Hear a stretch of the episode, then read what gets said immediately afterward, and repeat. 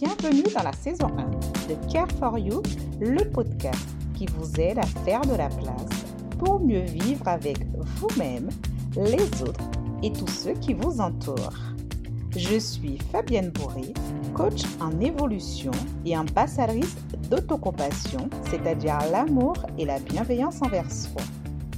Je vous aide et inspire à apaiser votre esprit faire encore plus de place pour plus d'harmonie et d'amour dans votre vie.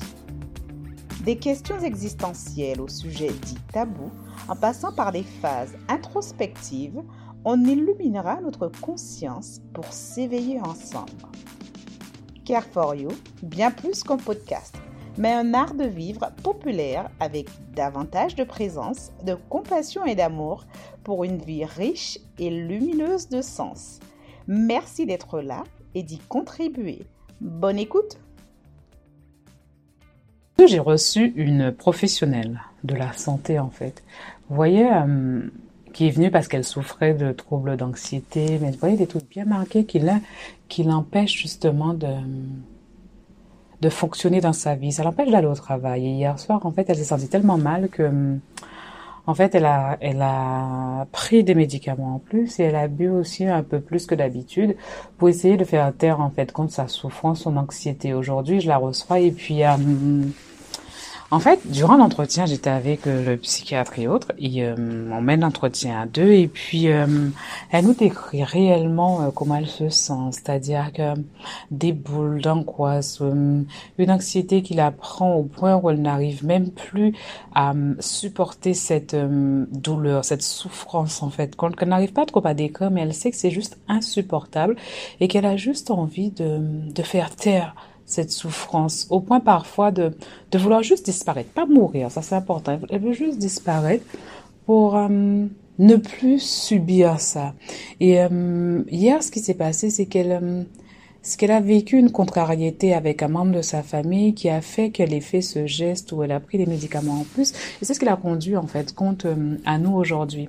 Et pourquoi je vous partage ça? C'est parce qu'en fait, il y a quelque chose qui, qui est ressorti de cet entretien, c'est que on mène l'entretien comme, euh, comme d'habitude pour essayer de comprendre en fait euh, ce qui a conduit à ça. Et à un moment donné, elle nous décrit réellement comment elle se sent. Elle nous dit euh, ce qu'elle fait dans ces cas-là. Elle voit un généraliste. Et dans ces cas-là, ce qu'elle fait, c'est qu'elle prend de l'alcool ou elle prend des médicaments pour essayer de essayer de soulager sa souffrance, ou du moins, en fait, moi j'ai juste envie de dire pour essayer de faire taire plutôt cette souffrance. Et euh, ce qu'il en ressort, c'est que au milieu de l'entretien, il y a une question que je lui pose parce que au regard de ce qu'elle nous dit et de, la, manière dont elle nous décrit les choses, on lui demande sa profession, bien sûr. Elle nous dit qu'elle est professionnelle, elle est infirmière d'ailleurs. Elle nous dit qu'elle est infirmière en activité, euh, donc du coup on lui parle comme on lui, donc du coup on se détend déjà. Vous voyez, l'atmosphère devient plus détendue du fait que ça soit un professionnel et autre. Mais malgré ça, vous voyez, parce qu'en fait, c'est toujours important de garder son intention et hum, l'objectif de pourquoi, en fait, on vient là. C'est pas parce que c'est une collègue ou hum, un confrère qu'on doit être moins vigilant par rapport à ce que les gens nous disent. À un moment donné, je lui pose une question qui peut paraître anodine. Et vous allez comprendre pourquoi je vous dis que ça peut paraître anodine. C'est que je lui demande, juste comme ça, euh, c'est qui votre psychiatre? Votre euh, psychologue. Vous savez ce qu'elle me répond? Je n'en ai pas.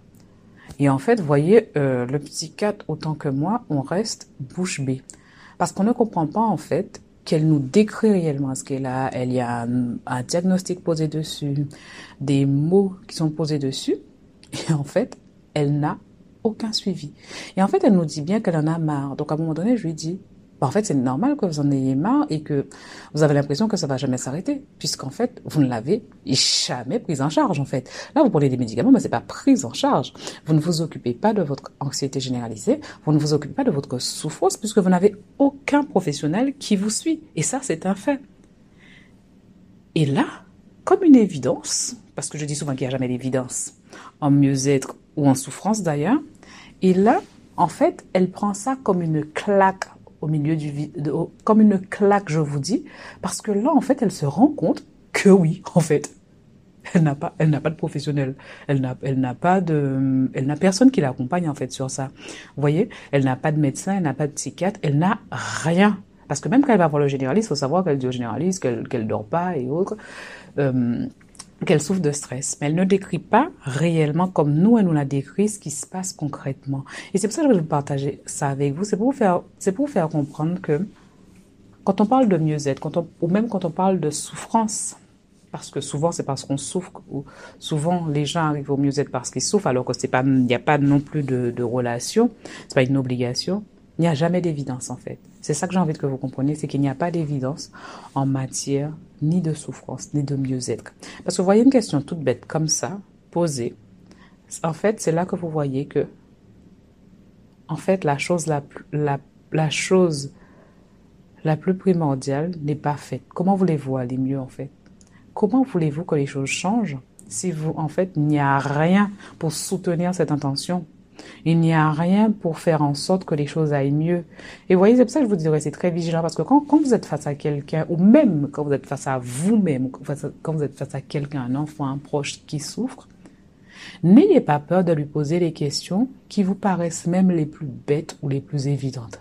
Parce que bien souvent, vous voyez, quand on souffre, en fait, on n'a plus de logique. La douleur, parfois, elle est tellement forte que les choses les plus simples, les choses les plus évidentes, bah, n'existent pas ou ne viennent pas dans notre esprit parce que la souffrance prend toute cette place de notre logique, de notre, hum, comment dire, de, de notre bon sens. Et c'est vraiment ça que j'ai envie que vous retenez dans ce partage que je fais aujourd'hui. Il n'y a jamais d'évidence en matière de souffrance ou en matière de mieux-être. Quand on veut aider quelqu'un, c'est très important de partir dans une posture de d'écoute parce que voyez c'est parce que j'écoutais cette personne réellement sans simplement me mettre dans une posture comme je vous dis ni de collègue ou de sachant. Voyez, je me suis mise vraiment dans une intention de vouloir l'aider. Et pour pouvoir aider quelqu'un, il faut vraiment avoir la base. Il faut savoir d'où on part, en fait, pour pouvoir aider quelqu'un. Parce que, voyez, dans le cas de cette soignante, ben, on part de rien en fait. Hein. on, part, on part de rien, puisque rien n'est fait. Donc c'est normal en fait, compte que tu aies l'impression que ben, ça ne va jamais s'améliorer, puisqu'en fait, il n'y a rien qui est déjà mis en place. Donc c'est vraiment pour ça que j'ai envie de vous partager ça, c'est pour vous faire comprendre que, en fait, vous devez toujours savoir d'où vous partez. Et pour savoir d'où vous partez, vous devez être en capacité, mais quand je vous dis en capacité, de savoir c'est quoi les choses les plus simples vous devez être en capacité, vous devez avoir une certaine ouverture d'esprit et une certaine qualité d'écoute qui vous permettent, en fait, de rester très, très, qui vous permettent de rester ouvert, qui vous permet de, de ne pas prendre quoi que ce soit pour acquis, que ce soit une profession ou, ou alors euh, une certitude. En fait, il ne faut rien prendre pour acquis. C'est pas parce que la personne est soignant que la personne a les infos qu'il faut dans sa situation. Et c'est valable aussi en tant que maman, c'est valable aussi en tant que compagne, en tant qu'épouse. C'est pas parce que c'est ton enfant que tu sais ce qui est bon pour ton enfant. Il y a que ton enfant qui sait ce qui est bon pour lui. Tu peux lui donner un conseil, tu peux lui faire des propositions, des suggestions, mais il n'y a que lui qui saura ce qui est bon pour lui. Et dans un couple, c'est exactement la même chose. Vous voyez, là, je parle d'un cas euh, clinique avec vous pour arriver à la, à la vraie vie, dans le quotidien. Parce que c'est ça que je veux que vous garder, c'est qu'il n'y a, ne faut jamais partir d'évidence ou de faire de généralité ou partir de certitude. Parce que quand on part de certitude, notre intention, ben, en fait, souvent on parle de certitude qu'on en fait, on n'a pas pris le temps de fixer notre intention quand on va quelque part. Et moi, c'est vraiment ce que j'ai remarqué parce que moi, mon intention, à chaque fois que je vois des gens, et Dieu seul sait que je vois des gens, des passages, et il faut tout le temps se remettre dans cette posture. Quand je vois les gens, mon intention, c'est de, en fait, j'ai qu'une intention. Comment je peux faire pour venir en aide à cette personne? Point. Comment je peux faire pour lui donner les bonnes informations? Comment je peux faire pour débloquer sa situation. C'est juste ça mon intention. Quand on est aux urgences psy, en fait, notre intention c'est ça. On fait de l'orientation, en fait. Et pour faire de l'orientation, il faut avoir des faits, des faits concrets. Il faut savoir d'où l'on part pour ne pas prendre de mauvaises décisions. Et même dans mon activité de coaching, c'est exactement la même base que je prends avec vous. Je prends vraiment, en fait, je pose une intention. Comment je peux faire pour vous aider? Mais pour poser cette intention, je veux savoir d'où je pars avec vous, en fait.